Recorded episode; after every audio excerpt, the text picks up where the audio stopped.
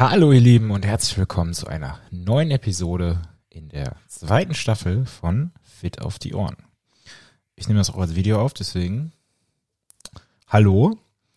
Äh, schön, dass du wieder eingeschaltet hast zu einer neuen Folge und in diesem Part, in diesem relativ umfangreichen Konstrukt soll es um das Thema Nervensystem gehen. Und bevor du jetzt wieder abschaltest, ich weiß, das klingt vielleicht ein bisschen langweilig, aber du solltest verstehen, und darum geht es auch in der heutigen Folge, dass diese, diese kleinen Teile, die uns letzten Endes ausmachen, uns als Menschen und unsere Erfahrungen in unserem Leben, also wie du denkst, wie du für dich fühlst, was du so erreichst, und zwar von dem Tag, an dem du geboren wirst, bis zu dem Tag, an dem du letzten Endes stirbst, alle durch das Nervensystem gesteuert und beeinflusst werden.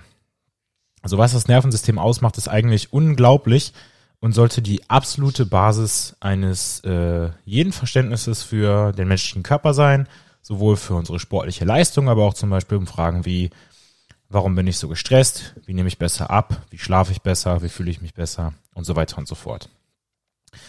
Ich möchte ganz kurz darauf hinweisen, dass die Sponsoren für diesen Podcast unter anderem Durchtraining und Mehrtraining sind. Und wer den schon bei Instagram folgt, der weiß natürlich, dass ich da auch hinter stehe. Ja, durch meine Leidenschaft ähm, im Sport CrossFit, wie aber auch in allen anderen Bereichen des Trainings.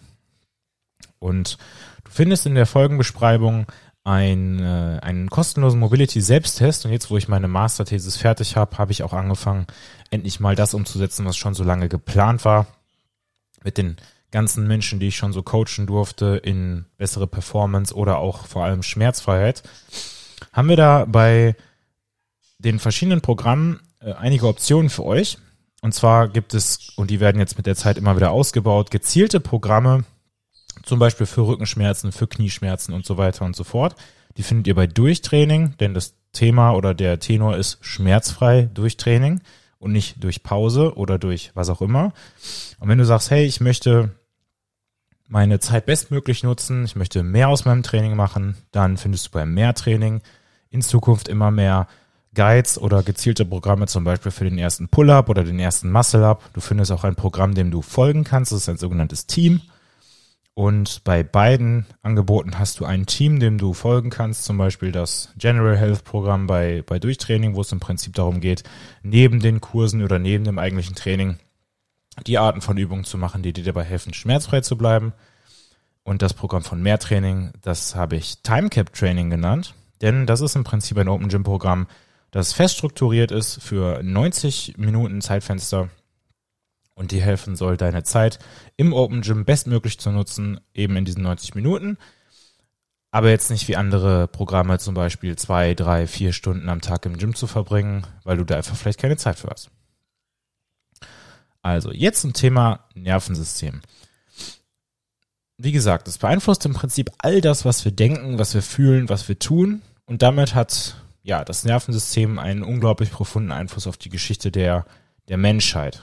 Und ich möchte jetzt ein paar dieser Teile auflisten, ein paar Funktionen des Nervensystems auflisten. Und äh, das Ziel von mir ist, dass du am Ende dieses Podcasts ein besseres Verständnis dafür hast, äh, wie du dieses Wissen auch vielleicht umsetzen oder anwenden kannst und etwas besser verstehst, warum das Nervensystem so unglaublich wichtig ist. Äh, das Ganze wird natürlich ein bisschen technischer, also ein bisschen, ein bisschen komplexere Begriffe, aber da führt auch leider kein Weg dran vorbei und ich hoffe, das ist okay. Ich versuche mich aber trotzdem so einfach wie möglich zu halten. Ja, ich bin kein Arzt, ich bin äh, Coach, ich interessiere mich sehr für Training, für Ernährung, eben auch für das Nervensystem, für Biologie, für Chemie. Ähm, nur, dass ich das einmal aus dem Weg geräumt habe. Und du wirst natürlich auch am Ende der Folge ein paar Tipps bekommen, wie du das Wissen, was du vielleicht heute so bekommen hast, anwenden kannst. Ich möchte nur darauf hinweisen, dass du natürlich letzten Endes selbst verantwortlich bist für deine Gesundheit, oder dein Wohlbefinden. Also immer wenn wir über irgendwelche Arten von Tools oder Tipps sprechen, die man umsetzen kann, dann solltest du das einmal für dich selber sozusagen filtern, ob das für dich sinnvoll oder denkbar, gesund oder vielleicht auch schadhaft sein könnte. So, also wie gesagt, das wollte ich nur einmal aus dem Weg geräumt haben. Mein Ziel ist, dass ich in diesem Podcast so viele Informationen wie möglich an dich weitergebe und zwar möglichst umfangreich und nicht nur so hier ist 10 Prozent, den Rest musst du bezahlen. Aber wenn du sagst, ich möchte den Podcast unterstützen, dann kannst du das, indem du die Informationen, die ich dann bei Durch- und Mehrtraining zum Beispiel bringe, umsetzt und damit einfach das Beste aus deinem Training machst. So, das Nervensystem. Viele Menschen denken, das Nervensystem wären vielleicht nur die Nerven, die so durch den Körper wandern. Ähm, manche denken, vielleicht ist es nur das Gehirn. Aber alles in allem ist das Nervensystem viel, viel komplexer. Das enthält unter anderem oder umfasst das, das Gehirn natürlich, dann auch dein Rückenmark und all die Nerven, die so durch deinen Körper gezogen sind. Also die im Prinzip dafür sorgen, dass zum Beispiel dein Gehirn mit den Organen oder aber auch mit deinen Extremitäten, also Händen, Füßen, Fingern und so weiter verbunden ist. Und alles, was eben so passiert, was du so wahrnimmst ab deiner Geburt, alles, was du ja dir vorstellen kannst, alles, was du spürst, das ist im Prinzip dein Nervensystem. Dein Nervensystem ist ein konstanter Kreislauf an Kommunikation zwischen deinem Hirn, deinem Rückenmark und deinem Körper. Und dann aber auch wieder andersrum, also von deinem Körper zum Rückenmark und zum Hirn, wenn du dann zum Beispiel etwas spürst mit deinen Fingern. Und man kann das Ganze auch nicht wirklich voneinander trennen, wie so eine Art, ja, vielleicht Einbahnstraße, die eine geht in die andere, die andere geht in die andere Richtung. Ähm, ja, es ist eher wie so ein konstanter Kreislauf und das kann man sich so ein bisschen vorstellen wie dieses diese eine dieser äh, ja unmöglichen Figuren, die nimmt man zum Beispiel das Möbiusband, das ist so eine Art optische Täuschung, wo man, egal aus welchem Winkel man die betrachtet, jetzt nicht sehen kann, wo fängt das Ganze an und wo hört das Ganze auf und so ähnlich kannst du dir das Nervensystem auch vorstellen. Der Nervensystem ist zum Beispiel auch dafür zuständig, gewisse Immunzellen zu aktivieren, wenn du jetzt eine Krankheit oder eine Infektion hast. Und viele Menschen denken jetzt eben bei einer Erkältung oder was auch immer eher an das Immunsystem. Aber letzten Endes ist es das Nervensystem, was dem Immunsystem oder den Killerzellen oder den Organen mitteilt, dass diese Killerzellen dann eben ja freigesetzt werden und diese Bakterien oder Viren bekämpfen sollen. Wenn du jetzt zum Beispiel Bauchschmerzen hast, ja, dann spürst du natürlich deinen Magen oder vielleicht hast du Durchfall oder was auch immer. Aber das, was letzten Endes diese Magenschmerzen auslöst, das ist dein Nervensystem. Also im Prinzip dieses Schmerzfeature von deinem Nervensystem, wenn man es so nennen möchte. Schmerzen entstehen nicht in dem Finger, in dem Magen, wo auch immer, sondern erst durch das, was dein Körper oder dein Nervensystem daraus macht. Ich hoffe, das wird jetzt nicht wie so ein Trinkspiel, wo du jedes Mal einen trinkst, wenn ich Nervensystem sage, aber ein, zwei Mal wird das Wort noch vorkommen. Man kann also sagen, dass dieses Nervensystem im Prinzip alle biologischen Funktionen in unserem Körper überwacht oder steuert. Und ich möchte das jetzt mal ein bisschen spezifischer erläutern, was genau das ist und wie das aufgebaut ist. Und das ist nicht wie so ein großer Kabelsalat. Und damals, so im 19. und 20. Jahrhundert, da dachte man, das wäre eine ganz große Zelle. Aber dann gab es natürlich irgendwann kluge Menschen, die herausgefunden haben, wie das, wie das Ganze wirklich aufgebaut ist. Und um genau zu sein, sind es eher so Trillionen an Zellen und nicht nur ein oder zwei oder ein paar Millionen, sondern Trillionen an Zellen, beziehungsweise Nervenzellen, die unser Nervensystem ausmachen. Und diese Zellen nennen sich Neuronen und Neuron und Nervenzelle ist im Prinzip genau das gleiche. Also kann man die Begriffe auch untereinander tauschen. Man hat dann aber auch festgestellt, dass diese Nervenzellen sich nicht berühren. Sonst wäre es ja eher wie so ein ganz langer Strang, sondern da sind ganz viele Lücken zwischen. Und zwar sehr, sehr kleine Lücken. Und diese Lücken, die hast du bestimmt auch schon mal gehört, das sind die sogenannten Synapsen. Und in Synapsen werden Stoffe freigesetzt, die dann zum Beispiel von einem Neuron zu einem anderen übergehen, beziehungsweise die dann kurzzeitig verbinden oder ja nicht direkt verbinden, nicht wie so ein Stromkreis, der geschlossen wird, ähm, sondern auch die, die Informationen übermitteln. Da gibt es auch verschiedene Arten und Weisen, wie das Ganze funktioniert. Und die, die Nervenzelle oder die nächste Nervenzelle, das nächste Neuron, die, ja, die, die registriert dann diese, diese Stoffe, diese Chemikalien und erst dann kann Elektrizität fließen und zwar auf unterschiedliche Arten und Weisen, je nachdem, was für ein äh, Neuromodulator, dazu später mehr, da im Prinzip angedockt hat. Also wenn du jetzt zum Beispiel über deinen Körper oder deine Gedanken, deinen Geist nachdenkst, dann ist das alles ein Fluss an Elektrizität. Und das ist auch irgendwie vielleicht so ein bisschen enttäuschend, das ist überhaupt nicht mysteriös oder es ist nicht ästhetisch. Ihr wisst, was ich meine. Ähm, sondern es ist im Prinzip reine Physik. Und du und das, was du tust, ist im Prinzip ein Fluss an Elektrizität zwischen den verschiedenen Nervenzellen, abhängig davon, welche Zellen gerade aktiv sind, also wo die Kreise geschlossen sind. Jetzt habe ich es gerade doch ein bisschen falsch formuliert vorhin. Also es geht schon darum, dass diese Kreise sozusagen geschlossen werden, damit der Strom fließen kann. Das möchte ich jetzt nochmal betonen. Und wenn du dann zum Beispiel deinen Arm hebst oder Arm absenkst oder was auch immer, wenn du etwas wahrnimmst, was rot ist, ja, dann, oder vielleicht auch grün, was auch immer, dann ist das alles abhängig davon, welche Nervenzellen gerade aktiv sind und wo im Prinzip gerade Strom fließt.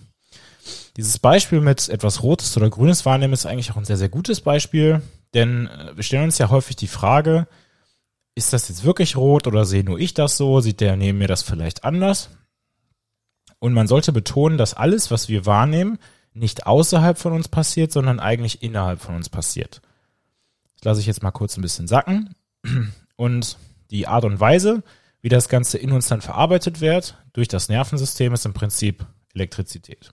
Kannst du dir das ein bisschen vorstellen wie so eine Art Morse-Code zum Beispiel oder wie bei Wörtern oder einer ganzen Sprache, die, die Buchstaben in verschiedenen Reihenfolgen, also die Vokale oder Silben oder Konsonanten, je nachdem, wie sie angeordnet werden, ein komplett anderes ja, Bild oder einen komplett anderen Inhalt ergeben.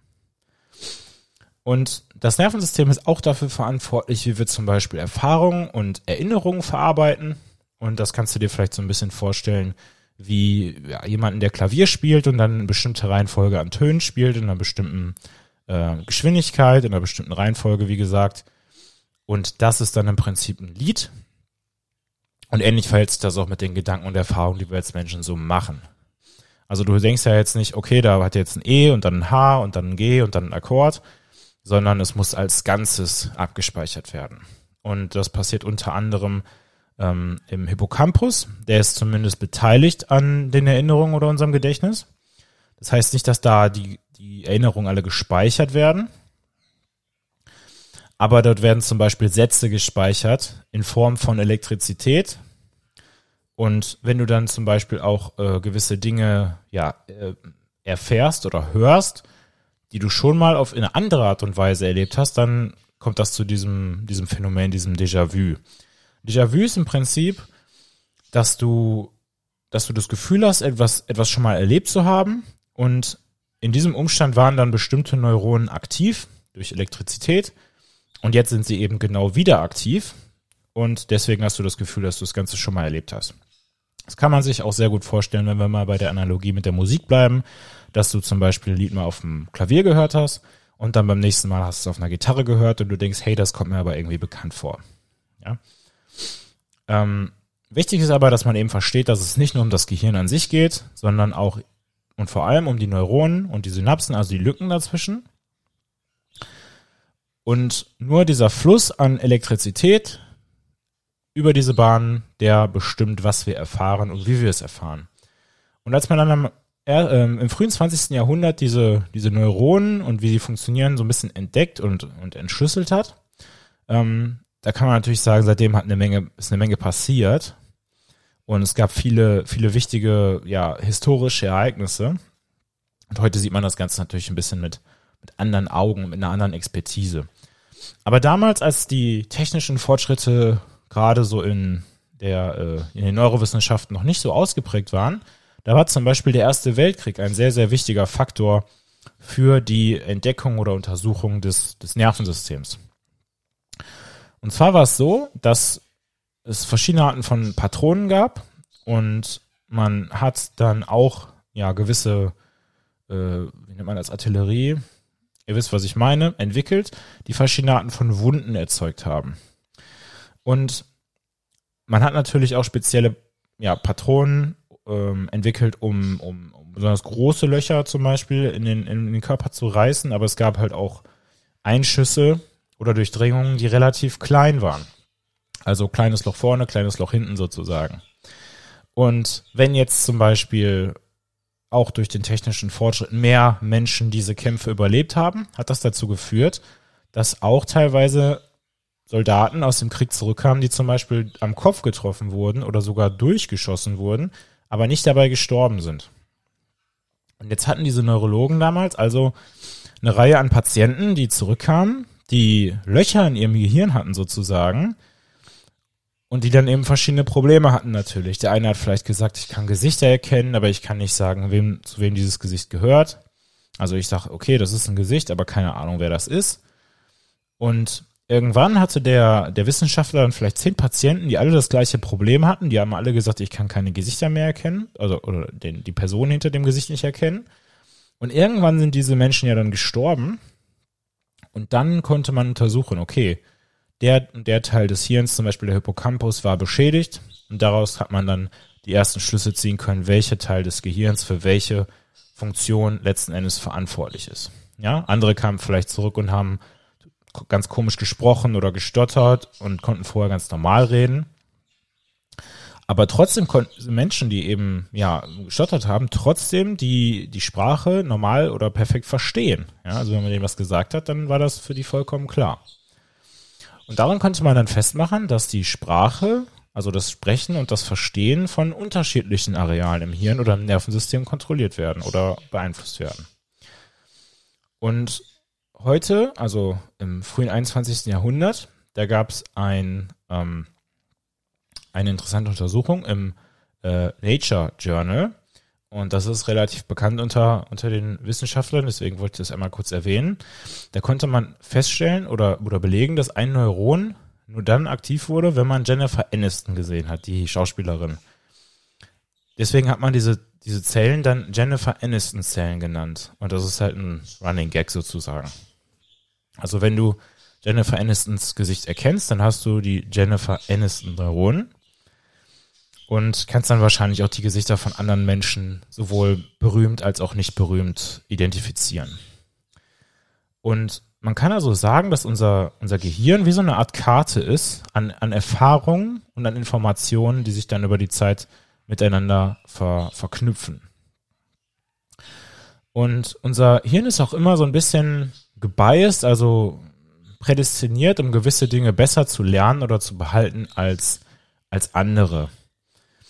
Und man könnte so zusammenfassend sagen, dass unser Nervensystem maximal fünf, vielleicht sechs Funktionen hat und die erste Funktion sind sogenannte Empfindungen. Und es ist wichtig, dass wir das Ganze so ein bisschen voneinander trennen oder separieren, damit du verstehst, wie du zum Beispiel dafür sorgen kannst, dass dein Nervensystem besser funktioniert. Und wenn ich meine besser funktionieren, dann beeinflusst das ja im Prinzip alles, weil dein Nervensystem alles, was du tust, dein Schlaf, Sport, Ernährung etc. pp. mit beeinflusst. Also Empfindungen sind im Prinzip nicht, nicht verhandelbar. Das heißt, du hast Neuronen in deinen Augen, die bestimmte Farben wahrnehmen können, die Licht wahrnehmen können, dazu auch nochmal die Schlafepisode hören.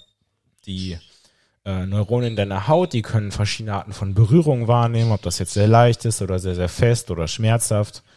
Du hast Neuronen in deinen Ohren, die laut, äh, Laute wahrnehmen können, beziehungsweise Geräusche. Und deine gesamte Erfahrung in deinem Leben wird im Prinzip von diesen Empfindungen beeinflusst. Und wir haben aber auch noch zusätzlich äh, oder, oder wir können zusammengefasst sagen, das nennt man auch sensorische Rezeptoren. Ja, also Sensor, das Wort kennst du vielleicht. Und häufig wird ja die Frage gestellt, gibt es nicht noch was anderes da draußen? Ist, ist eben das, was ich wahrnehme, das gleiche, was der neben mir wahrnimmt? Gibt es vielleicht Dinge, die wir Menschen gar nicht wahrnehmen? Ähm, übrigens, wo wir gerade bei Wahrnehmen sind, ich hoffe, die, die Wellensittiche im Hintergrund sind nicht zu laut. Der sabbelt wieder in einer Tour. Also, und wo wir gerade auch bei Tieren und bei Wahrnehmen sind, es gibt zum Beispiel natürlich Schlangen, oder was heißt natürlich, es gibt zum Beispiel Schlangen, die ähm, Hitze oder Wärme wahrnehmen können, wie so eine Wärmebildkamera, die Menschen sich aussetzen müssten, brauchen diese Tiere das nicht und die sehen dann zum Beispiel nicht vor sich einen Kanickel oder was auch immer die jagen wollen, sondern die sehen die Wärme dieses Tieres. Wie gesagt, Menschen können das natürlich nicht. Dann gibt's andere Spezies, zum Beispiel Schildkröten oder auch Vögel. Die, bei Vögeln ist es besonders bekannt, die sehr, sehr große Strecken zurücklegen und das alleine nur, weil sie magnetische Felder wahrnehmen. Und dafür haben sie gewisse Neuronen. Und wiederum ist das nur beeinflusst durch das Nervensystem. Und die Neuronen in deren Köpfen und äh, speziell in der Nase helfen denen dabei, anhand dieser magnetischen Felder, so krass das klingt, eben von einem Ort zu einem sehr, sehr weit entfernten anderen Ort zu reisen, um dann zum Beispiel dort zusammenzukommen. Und bei den Schildkröten ist es dann so, dass sie zu einem ganz bestimmten Strand zusammenkommen, dort dann eben sich paaren, ihre Eier legen und dann irgendwann zurück ins Meer wandern, äh, um dort zu sterben. Und letzten Endes werden dann hoffentlich irgendwann ihre Jungen schlüpfen und diese kleinen Babyschildkröten, die wandern dann alle zusammen in den Ozean und überleben hoffentlich, verteilen sich dann, die bleiben ja nicht alle in der Nähe von diesem Strand. Und irgendwann werden sie genau das Gleiche tun. Sie werden teilweise Tausende von Kilometern zurücklegen, um an diesem einen Strand zusammenzukommen, um dort dann wiederum diesen Prozess zu vollziehen. Und das Ganze machen die natürlich nicht durch ihre Augen und auch nicht, weil sie irgendwas riechen, sondern eben zum Beispiel über magnetische Felder. Und das sind Dinge, die können die Menschen einfach nicht. Und der Grund, warum wir das nicht können, ist, weil wir dafür keine Rezeptoren haben. Und es gibt natürlich Menschen, die das vielleicht behaupten oder die vielleicht auch irgendwas verkaufen wollen, wie magnetische Armbänder, die einem besonders guten Schlaf versprechen oder was auch immer. Aber man sollte bei sowas immer sehr, sehr vorsichtig sein. Also wir haben diese Empfindung, dann haben wir die Wahrnehmung. Und die Wahrnehmung ist unsere Fähigkeit, das, was wir eben empfinden, ein- oder auszublenden. Also im Prinzip zu fokussieren und das dann zu verarbeiten. Also zu sagen, okay, diese Empfindung war jetzt XYZ, ähm, so nehme ich das Ganze wahr, so ordne ich das Ganze ein und so merke ich mir das Ganze. Also ist unsere Wahrnehmung im Prinzip das, was wir an Empfindungen filtern und dem wir besondere Aufmerksamkeit in einem bestimmten Moment schenken. Das kannst du jetzt auch gerade machen, je nachdem, wo du bist. Vielleicht sitzt du gerade, dann kannst du deine Wahrnehmung gezielt auf deinen Po richten, den du vielleicht vorher nicht gemerkt hast, oder auf deine Füße, die am Boden sind, oder vielleicht liegst du in der Hängematte und die sind in der Luft. Und vielleicht sind es eben die Schuhe, die du spürst, der Boden, was auch immer. Und genauso funktioniert Wahrnehmung. Du kannst sozusagen so eine Art Scheinwerferlicht an Aufmerksamkeit auf eine bestimmte Stelle richten, eben zum Beispiel auf deine Füße, die du vorher nicht gespürt hast. Und du hast eigentlich diese Empfindung die ganze Zeit über gehabt. Dein Arm, der auf dem Tisch liegt, den, den Wind, den du vielleicht rauschen hörst, die Sonne, die dir ins Gesicht scheint. Und diese Empfindungen sind eben nicht verhandelbar. Du kannst deine Rezeptoren, die das Ganze wahrnehmen, nicht verändern oder ausschalten auf Kommando. Aber du kannst deine Wahrnehmung kontrollieren und deine Aufmerksamkeit auf bestimmte Dinge lenken. Um genau zu sein, hat man dabei zwei äh, ja, Spotlights, zwei Lichter, auf die man seine Aufmerksamkeit richten kann. Und es gibt viele Menschen, die sagen, der Mensch kann kein Multitasking betreiben, aber das stimmt tatsächlich nicht. Denn ähm, wir sind sozusagen, ja, wir stammen ja von den Primaten ab. Und Primaten beherrschen eine Fähigkeit, die nennt sich verdeckte Aufmerksamkeit. Das bedeutet, wir haben im Prinzip zwei Spotlights. Und du könntest ja jetzt zum Beispiel mit deinem Partner, deiner Partnerin spazieren gehen und dich gleichzeitig unterhalten oder eine Zigarette rauchen, so machst du hoffentlich nicht, was auch immer. Ähm, und dann hast du ja deine Aufmerksamkeit so gesehen in zwei Orte unterteilt. Das heißt, du hast diesen etwas weniger stark beleuchteten Teil, der praktisch von alleine geschieht, und dann hast du den, äh, den du sehr, sehr bewusst oder fokussiert machst. Also du kannst deine Aufmerksamkeit verteilen oder auch fokussieren. Und du kannst so gesehen dein, äh, ja, dein, dieses Spotlight, dieses Licht äh, etwas zentrierter gestalten, wie so eine Art Laserpointer fast schon, oder eben sehr, sehr diffus, also sehr, sehr breit gefächert. Und es ist wichtig, dass wir, dass wir das einmal besprochen haben, damit wir dann später besprechen oder erfahren können, diskutieren können, wie du zum Beispiel dein Nervensystem beeinflussen kannst, damit du mehr Aufmerksamkeit hast oder dich besser konzentrieren kannst, zum Beispiel durch ein Supplement oder die Ernährungsumstellung oder was auch immer. Ja. Also man kann sagen, dass deine, deine Aufmerksamkeit, deine Wahrnehmung absolut unter der menschlichen Kontrolle liegt, sollte sie zumindest. Und das ist besonders der Fall, wenn wir erholt sind. Ja, und dazu werden wir später nochmal kommen. Und das werden wir dann auch nochmal definieren. Also im Prinzip geht es dabei um Schlaf. Und du, du kannst deine, deine, deine Wahrnehmung und deine Aufmerksamkeit auf verschiedene Arten und Weisen äh, ja, äh, dirigieren. Äh, so ein bisschen wie so eine Art äh, ja, Straße mit zwei, zwei Richtungen. Und äh, das ist entgegen der, der These, die ich vorhin aufgestellt habe, mit dem, dem Strom der oder Fluss der Elektrizität durch die Neuronen. Ja? Und zwar hast du einmal so eine Art reflexive Wahrnehmung oder ein reflexives Verhalten durch dein Nervensystem. und du hast ein bewusstes Verhalten durch dein, durch dein Nervensystem. Ja, und reflexiv wäre sowas wie, du, du bist spazieren, ja, du weißt ja, wie du gehst, du musst nicht darüber nachdenken, sondern du gehst einfach. Und dein Nervensystem ist immer gewillt, möglichst viel an, an Handlung, an Energie auf die reflexiven Aufgaben zu übertragen. Also es will sich immer möglichst einfach machen. Das Ganze nennt man auch Bottom-up-Approach, also von unten nach oben so gesehen. Und das bedeutet im Prinzip, dass die Informationen durch deine Sinne aufgenommen werden und das aber nicht unbedingt bedeuten muss, dass du das Ganze auch bewusst wahrnimmst. Ja, aber das Gehen würde ja nicht funktionieren, wenn deine Füße nicht wahrnehmen würden, wo der Boden ist zum Beispiel. Das heißt, die Information kommt von unten nach oben und resultiert in einer direkten Aktivität. Aber in dem Moment, wo jetzt zum Beispiel vor dir ein Auto mit quietschenden Reifen zum Stehen kommst und du anhältst und du schaust dich um und du schaust, oh mein Gott, was ist passiert, dann gehst du von dieser eher, ja, äh, unbewussten Aktivität zu einer sehr, sehr bewussten Aktivität, weil du dich dann zum Beispiel eben äh, umschaust, du gehst zu den Menschen hin, du schaust, ob ein Unfall passiert ist, jemand verletzt ist, etc. Das heißt, das Nervensystem kann sehr reflexiv sein, es kann aber auch bewusst agieren, von, von oben nach unten. Und das Reflexive wäre, wie gesagt, dieser Bottom-up-Approach und ja, bewusste Handlungen sind ein Top-down-Approach von oben nach unten. Und die bewussten Handlungen von oben nach unten, die erfordern Fokus und ein gewisses Maß an Einsatz, an Anstrengung. Und darum geht es jetzt auch ganz besonders. Das heißt, du kannst dich jetzt dazu entscheiden, deine Aufmerksamkeit und damit deine Energie auf eine bestimmte Sache zu richten. Und du kannst dich dazu entscheiden, dein Verhalten in irgendeiner Weise zu ändern, aber du wirst immer das Gefühl haben, dass es ein gewisses Maß an Energie erfordert und irgendwie anstrengend ist. Und wenn du in diesem reflexiven Modus bist, einfach rumläufst oder ja, dich unterhältst oder isst oder dein, dein Ding machst sozusagen, dann fühlt sich das sehr, sehr einfach an, weil dein Nervensystem eben ja dazu programmiert wurde oder so entstanden ist, dass die meisten Dinge möglichst einfach ohne einen hohen metabolischen ähm, ja, Verbrauch, also ohne dass sie viel Energie verbrauchen, vonstatten gehen sollten.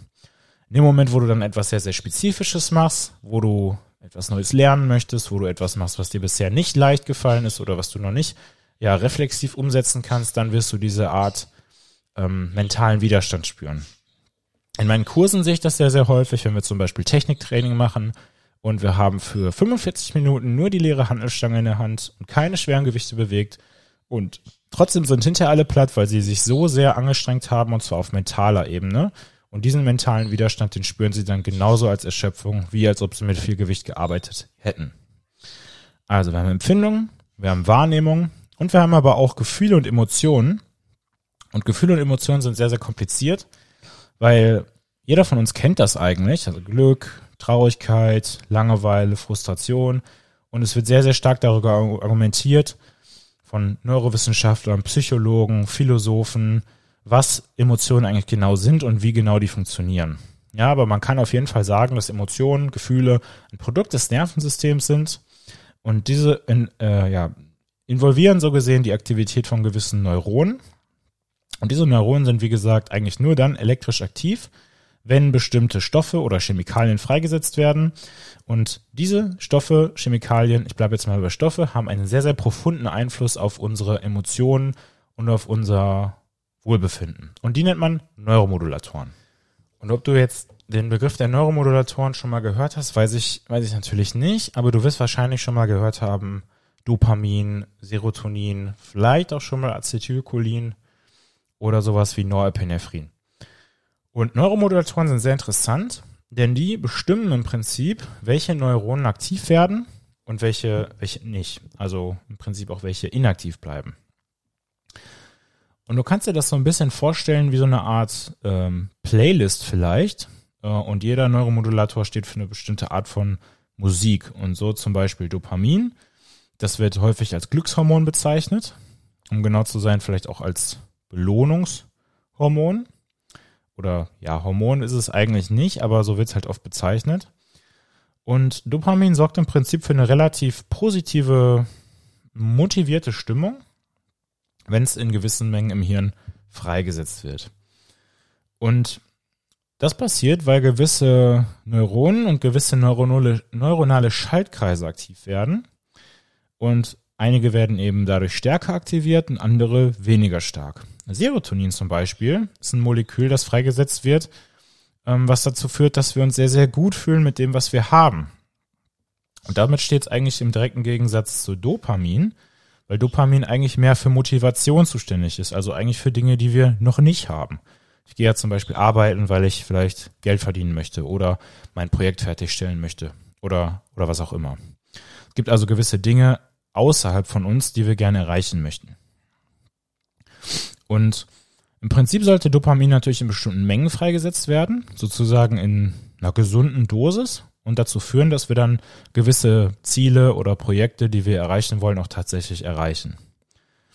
Also Dopamin, wie gesagt, im Prinzip eher so für Motivation, aber es kann auch zu sehr, sehr extremen Fällen kommen, wenn jemand fast schon manisch versucht, eine gewisse Sache zu erreichen und dabei dann vielleicht möchte der unbedingt einen Partner finden oder unfassbar viel Geld verdienen und der begibt sich dann fast in so eine Art, ja, delusionalen Zustand, wo, wo er denkt, dass er oder sie eben alle Ressourcen hat, um diese Dinge zu erreichen, obwohl er das vielleicht nicht hat.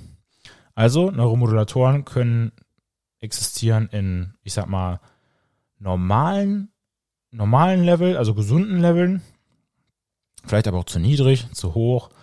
Und um genau zu sein, werden zum Beispiel auch äh, die Neuromodulatoren durch den Drogenkonsum sehr, sehr stark beeinflusst und sorgen dann eben dafür, dass wir vielleicht auch deshalb davon süchtig werden. Und man hat dann damals natürlich auch angefangen zu forschen an sogenannten Antidepressiva oder Antipsychotika, so in den 50ern, 60ern, 70er Jahren. Und da konnte man dann eben feststellen, dass es gewisse Stoffe gab, also Chemikalien, die ja dabei geholfen haben oder dazu geführt haben, dass zum Beispiel weniger oder mehr Serotonin oder Dopamin ausgeschüttet werden. Die nennt man dann eben Antidepressiva. Problem ist, gerade mit den, ich sag mal, etwas älteren Medikamenten oder Drogen, würde zum Beispiel Serotonin reduziert werden, was dann vielleicht für den Patienten gut wäre, aber gleichzeitig auch Dopamin reduzieren. Oder andersrum. Ja, oder vielleicht auch einen ganz anderen Neuromodulator. Und es gibt sehr, sehr viele Rezeptoren für Neuromodulatoren und das Ganze ist einfach zu komplex, um das mit einem einzigen Stoff äh, beeinflussen zu können. Du kannst dir das also so ein bisschen zum Beispiel vorstellen wie so eine Art Parkplatz, diese Rezeptoren, wo das Dopamin ähm, freigesetzt werden kann, aber auch andocken kann. Und das kann es zum Beispiel auch am Herzen. Ja, also nicht nur im Hirn, sondern auch an jedem, fast jedem anderen Ort im Körper. Das kann dann dazu führen, dass zum Beispiel dein Puls schneller wird und vielleicht kann es auch an einem Muskel andocken und an dem Muskel hat es dann einen komplett anderen Effekt als im Herzen selber, weil das Herz ja auch ein Muskel ist, aber ich hoffe, ihr wisst, was ich meine. Oder auch an bestimmten Organen im Körper. Und all diese Neuromodulatoren haben gewisse Effekte auf den Körper und unsere Biologie und sollten in einem gewissen, ja, gesunden Maße eben bestehen. Das, das äh, ja, hervorstehendste Example, äh, Beispiel äh, für, für viele dieser Antidepressiva ist zum Beispiel, dass sie dann äh, ja, den Appetit komplett unterdrücken, deine Motivation unterdrücken oder vielleicht auch die Libido, also das sexuelle Verlangen, äh, unterdrücken. Viele von denen erhöhen zum Beispiel Serotonin, das sehr, sehr gut für gewisse Menschen sein kann, um eben ihre Stimmung zu verbessern, raus aus der Depression. Aber es kann eben auch sein, dass manche Dosen einfach zu hoch sind oder dass die bestimmte Droge bei einem, bei einer Person nicht so gut funktioniert. Und dann haben wir eben diese Nebenwirkungen mit wenig Motivation, wenig Appetit und so weiter und so fort. Und wir haben ja schon über Empfindung gesprochen, wir haben über Wahrnehmung gesprochen und wenn wir über Gefühle sprechen, dann müssen wir äh, im, im Hinterkopf behalten, dass diese Neuromodulatoren auch unsere Gefühle und äh, Emotionen beeinflussen und dabei in einem sehr, sehr starken Kontext zu sehen sind. Denn in manchen Kulturen ist es so, dass es nicht angemessen ist, zum Beispiel deine Emotionen, egal ob das jetzt Freude oder Trauer ist, zu zeigen. Und in anderen Kulturen wiederum ist das vollkommen normal. Und das kann natürlich einen extrem starken Einfluss darauf haben, wie sich der Einzelne, wie sich das Individuum entwickelt. Hm, das nennt man äh, Kollektivismus und Individualismus. Und Kollektivismus hast du zum Beispiel sehr stark in asiatischen Ländern. wo es eben mehr darum geht, dass man die eigenen Bedürfnisse hinter die Gemeinschaft stellt. Und das findest du dann zum Beispiel auch in der Kunst wieder, wo dann auf solchen Bildern viel mehr von der Landschaft oder der Umgebung zu sehen ist, also auch auf den gemalten Bildern, wohingegen in individualistischen Kulturen, also hauptsächlich den westlichen Ländern, der Einzelne viel mehr in den, in den Vordergrund gerückt wird. Ich denke, das hat auch einen großen Einfluss darauf, warum sowas wie Instagram oder Facebook hier so, ich sag mal, erfolgreich waren. Kann sich aber jeder gerne seine eigene Meinung zu bilden. Ich finde nur, es ist wichtig zu betonen, dass das, was wir tun oder ja, unser Handeln, unsere Entwicklung nie nur durch die Genetik bestimmt werden oder durch äh, eben besagte Neuromodulatoren, sondern auch durch die, ja, die Umgebung, in der wir aufgewachsen sind. Und wir haben natürlich auch gewisse, gewisse, ja, Teile in unserem, in unserem Hirn im Prinzip oder gewisse Neuromodulatoren, die zum Beispiel für Glück zuständig sind. Gewisse Hirnareale, die aktiver werden, wenn wir motiviert sind oder die aktiver werden, wenn wir vielleicht nicht motiviert sind.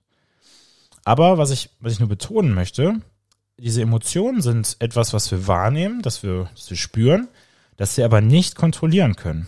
Ja, also das fühlt sich so ein bisschen an, als ob uns das einfach passiert ist. Und damit könnte man sagen, dass diese Emotionen auch eher reflexiv sind. Das heißt, du kannst jetzt nicht einfach sagen, ich bin super happy, ich bin total glücklich oder ich bin jetzt total traurig. Ja? Das heißt, wir nehmen diese Emotionen eher in einem passiven Weg wahr oder auf eine passive Art und Weise wahr. Und das bringt uns dann eben zum nächsten Punkt und das sind die Gedanken.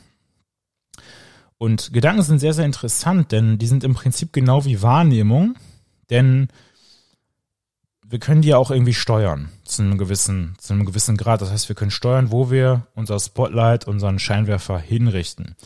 Der interessante Unterschied ist aber, dass wir im Gegensatz zu der Wahrnehmung mit den Gedanken halt auch in die Vergangenheit und in die Zukunft gehen können. Das heißt, wir können uns an gewisse Dinge erinnern oder wir können gewisse Dinge vorhersagen oder ja, uns zumindest vorstellen. Und Gleichzeitig können Gedanken aber auch sehr, sehr reflexiv sein. Das heißt, sie können jetzt einfach so auftreten, wenn du etwas, etwas ja, empfindest. Wie so ein, wie so ein Pop-up-Window, wenn du äh, im Browser bist und dann ploppt da plötzlich so eine Werbung auf. Gedanken können aber auch sehr, sehr fokussiert und bewusst sein. Das heißt, wir können uns dazu entscheiden, einen Gedanken zu haben. Du könntest dich jetzt also entscheiden, zu denken, dass du gerne vielleicht ein Buch schreiben möchtest. Du könntest dich entscheiden, bewusster diesem Podcast hier oder diesem Video zuzuhören oder dass du an einen bestimmten Ort gehst. Das heißt, du nimmst ja nicht nur wahr, was jetzt gerade so passiert, was ich so sage oder was so in deiner Umgebung passiert, sondern es ist auch ein sehr, sehr direkter Denkprozess. Und viele Menschen verstehen, glaube ich, nicht so ganz oder, oder schätzen nicht so ganz den Gedanken, dass das, was in ihrem Kopf so passiert, das, was sie sich so vorstellen und diese neuronalen Schaltkreise, auch irgendwie beeinflusst werden können. Und zwar auf eine sehr, sehr bewusste Art und Weise. Und aus diesen Gedanken können dann im Prinzip hinterher nur oder nur durch Gedanken können Handlungen entstehen. Und Handlungen oder das Verhalten des Menschen ist im Prinzip der absolut wichtigste Aspekt unseres Nervensystems. Denn, wenn wir mal ehrlich sind, sind unsere Handlungen das Einzige, was irgendwann mal von uns überbleibt, sozusagen, wenn wir dann mal gestorben sind. Dein Nervensystem wird irgendwann nicht mehr da sein. Vielleicht wird dein Skelett noch da sein. Aber wenn du jetzt in, gerade in diesem Moment oder gestern oder morgen etwas sehr, sehr Tolles erfährst, es dir sehr, sehr gut geht oder vielleicht auch sehr, sehr traurig bist, dann kann sich das sehr, sehr einnehmend einfühlen, als ob du das in dem Moment das Gefühl hast, alles andere ist egal oder die ganze Welt dreht sich nur um mich. Du denkst nur noch an dich und nicht an die anderen. Was auch überhaupt nicht schlimm ist, das macht jeder Mensch. Aber wir, wir haben dann in dem Moment das Gefühl, dass das etwas ist, was über diesen Moment hinausgeht, was wirklich bedeutsam ist. Aber in Wahrheit ist es das eigentlich nicht. Also die Empfindungen, die Wahrnehmung, die Gedanken, die Gefühle sind alle nur vielleicht in diesem Moment wichtig, vielleicht auch natürlich über unser gesamtes Leben als Lebensspanne, aber nichts davon wird fortgeführt in die Zukunft, außer eben jene Gedanken, die wir letzten Endes in Taten ja, verwandeln oder Taten werden lassen. Wenn wir zum Beispiel ein Buch schreiben, wenn wir Dinge erfinden, wenn wir vielleicht ein Unternehmen gründen, wenn wir Kinder bekommen und so weiter und so fort. Und wir haben jetzt die Gedanken besprochen, Empfindungen und so weiter und so fort, aber letzten Endes sind es nur die Handlungen und die Taten, die dafür verantwortlich sind, dass wir ja, dass wir etwas verändern, langfristig, dass wir die Welt verändern. Der große Neurowissenschaftler und Psychologe Sherrington hat sogar einen Nobelpreis dafür gewonnen, dass er einige dieser Kreisläufe äh, darstellen konnte, die Verbindung zwischen den Nervenzellen, die letzten Endes dazu führen, dass wir unsere Gedanken in Taten oder in Bewegung umwandeln. Und er hat die These aufgestellt, dass Bewegung der, der wichtigste, der wichtigste Endpunkt oder das wichtigste Ziel sein sollte. Und du kannst dir das unter anderem zum Beispiel so vorstellen, dass wir unser zentrales Nervensystem haben. Ein wichtiger Teil davon, also unser Hirn sitzt natürlich in unserem Schädel, unser Rückenmark in unserer Wirbelsäule, aber es ist extrem stark verbunden mit dem Körper und mit all den Neuronen, die so in unserem, sich so in unserem Körper befinden. Und ein, einer der Gründe ist, weil wir eben unsere Empfindungen, also zum Beispiel durch die Augen und durch die Ohren, durch die Nase, vieles, vieles, was im Schädel ist, was für die für das Wahrnehmen zuständig ist, trotzdem dann in unsere Extremitäten in Handlungen umwandeln können. Und alles, was wir wahrnehmen, unsere Gedanken, unsere Gefühle, war im Prinzip nur dazu gedacht, dass wir, dass es unsere, unser Handeln beeinflusst oder eben auch nicht. Und die Tatsache, dass wir in der Lage sind, zum Beispiel in die Vergangenheit zu, zu denken, also un unsere Erinnerung abzurufen, aber auch zum Beispiel die Zukunft vorherzusehen, in einer gewissen Art und Weise zumindest, und eben nicht nur das zu spüren oder verspüren, was in der Gegenwart passiert. Das ist erst der Grund dafür, dass wir Menschen als solche diese Kapazität haben und, und das geschaffen haben, was wir heute eben erreicht haben als, als Zivilisation. Es geht darum, dass wir nicht nur im jetzigen Moment leben, sondern das, was wir gerade tun, unsere Handlungen auf Erfahrungen für die Zukunft aufbauen. Und auch wenn das jetzt sehr, sehr kompliziert klingt, dieser Aspekt unseres Nervensystems, der funktioniert eigentlich auf eine sehr, sehr simple Art und Weise. Und wir haben auch hier verschiedene Bereiche, wie du vielleicht schon jetzt gelernt hast, ähm, bewusstes und unbewusstes Verhalten, von unten nach oben, top-down und von oben nach unten, bottom-up. Und für alles, was reflexiv, also unbewusst geschieht, haben wir den sogenannten zentralen Mustergenerator. Der wird auch ZMG genannt. Das heißt, wenn du jetzt zum Beispiel über die Straße gehst und du weißt schon, wie man läuft, du bist jetzt noch kein Baby, dann machst du das aufgrund deines ZMGs. Und die Gruppen an, an Neuronen, die dafür verantwortlich sind, für diese Signale, zum Beispiel rechter Fuß, linker Fuß und so weiter und so fort, die erfordern sehr, sehr wenig Aufmerksamkeit. Wenn du dann aber zum Beispiel entscheidest, dass du eine andere Schrittfolge haben möchtest, ja, dann wäre das eher ein Top-Down-Approach, also von oben nach unten, wo dann dein Vorderhirn stärker arbeiten muss, muss und muss dann diese zentralen Mustergeneratoren stärker beeinflussen oder deren Handlung verändern, sodass du dann zum Beispiel, keine Ahnung, rechter Fuß, rechter Fuß, linker Fuß, linker Fuß oder sowas machst. Oder wenn du jetzt spazieren gehst und du gehst wandern und du musst dich dann extrem konzentrieren, dass du nicht von den Steinen abrutscht oder sowas in der Richtung. Also es kann also auch ein Mix sein aus diesem sehr, sehr reflexiven oder diesem eher bewussten Verhalten. Und wenn wir über bewusstes Verhalten sprechen, dann möchte ich sehr, sehr spezifisch sein darüber, wie dein, wie dein Hirn funktioniert auf eine bewusste Art und Weise. Denn das gibt uns letzten Endes dann die, hm, die Fähigkeit oder Informationen darüber, wie wir die Fähigkeit gewinnen, uns, unser Nervensystem zu verändern. Und deswegen möchte ich jetzt nochmal sozusagen die, die offene Frage oder das Ziel der nächsten Minuten in den Raum werfen, was es eigentlich für das Nervensystem heißt, etwas bewusst zu machen. Das war's mit dem ersten Teil der Folge über das Nervensystem. In der nächsten Woche kommt dann der zweite Part, wie du gemerkt hast, sehr, sehr umfangreich. Wenn du Interesse daran hast, zum Beispiel Supplements zu bestellen, ein klein bisschen Werbung noch zum Schluss, ganz am Ende, nachdem du schon alles gehört hast, check mal die Folgenbeschreibung aus, da gibt es ein paar Rabattcodes, das heißt, du kannst damit sparen. Der Podcast profitiert davon und dann hören wir uns in der nächsten Woche wieder. Ciao.